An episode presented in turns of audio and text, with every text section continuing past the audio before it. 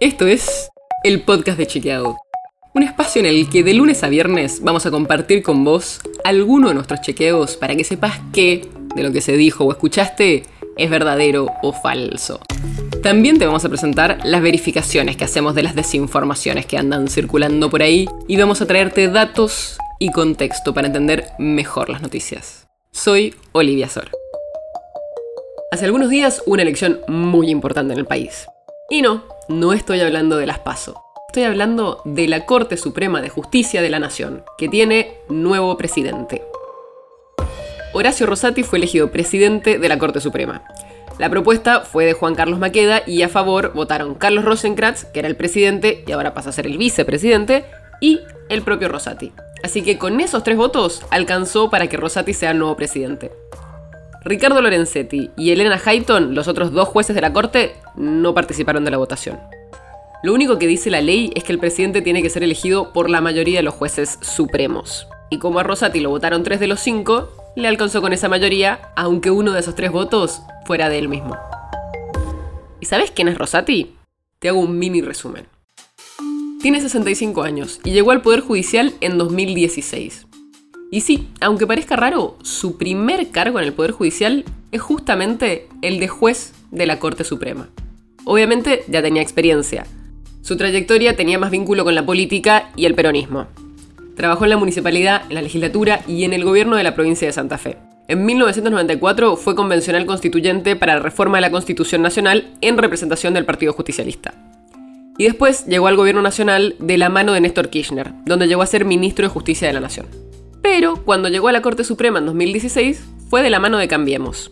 Tal vez no te acordás, pero en diciembre de 2015, a pocos días de llegar a la Casa Rosada, Mauricio Macri nombró por decreto a Rosati y a Rosenkrantz como jueces de la Corte. La decisión fue muy discutida y al final asumieron solo después de que hubo acuerdo en el Congreso.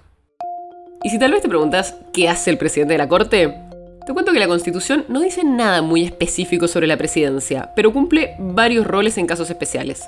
Por ejemplo, si se le hace juicio político al presidente de la Nación, el procedimiento en el Senado lo tiene que dirigir el presidente de la Corte Suprema. Y también está en la lista de sucesión presidencial. En caso de no haber presidente ni vicepresidente de la Nación, se convoca primero al presidente provisorio del Senado y después al presidente de la Cámara de Diputados. Pero si ninguno de esos asume, el siguiente es el presidente de la Corte. O sea que por lo menos hasta que el Congreso designe un nuevo presidente, el presidente de la Corte Suprema podría ser presidente del país. Además, el presidente de la Corte es quien preside las audiencias públicas de la Corte y dirige las reuniones semanales donde los jueces de la Corte definen qué expedientes se van a tratar. Y Rosati también va a ser quien, de ahora en más, represente por protocolo y administrativamente a la Corte en su relación con los otros poderes del Estado. Y hay un detalle importante. Hasta 2018, el presidente de la Corte tenía bastantes más atribuciones que los otros jueces supremos. Pero en 2018, un par de meses después de que Rosenkrantz fuera elegido presidente, entre Lorenzetti, Maqueda y Rosati, votaron que varias decisiones administrativas que antes dependían solo del presidente, como las designaciones de funcionario y las renovaciones de los contratos, tenían que ahora votarse por mayoría. Así que ya sabes, hay un nuevo presidente de la Corte Suprema, es Horacio Rosati, y vamos a seguir con atención cómo se sigue desarrollando todo ahí. El podcast de Chequeado es un podcast original de Chequeado, producido en colaboración con Posta.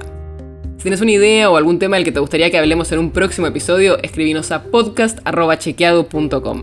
Y si te gustó este episodio, seguinos en Spotify o en tu app de podcast favorita y recomendanos a tus amigos.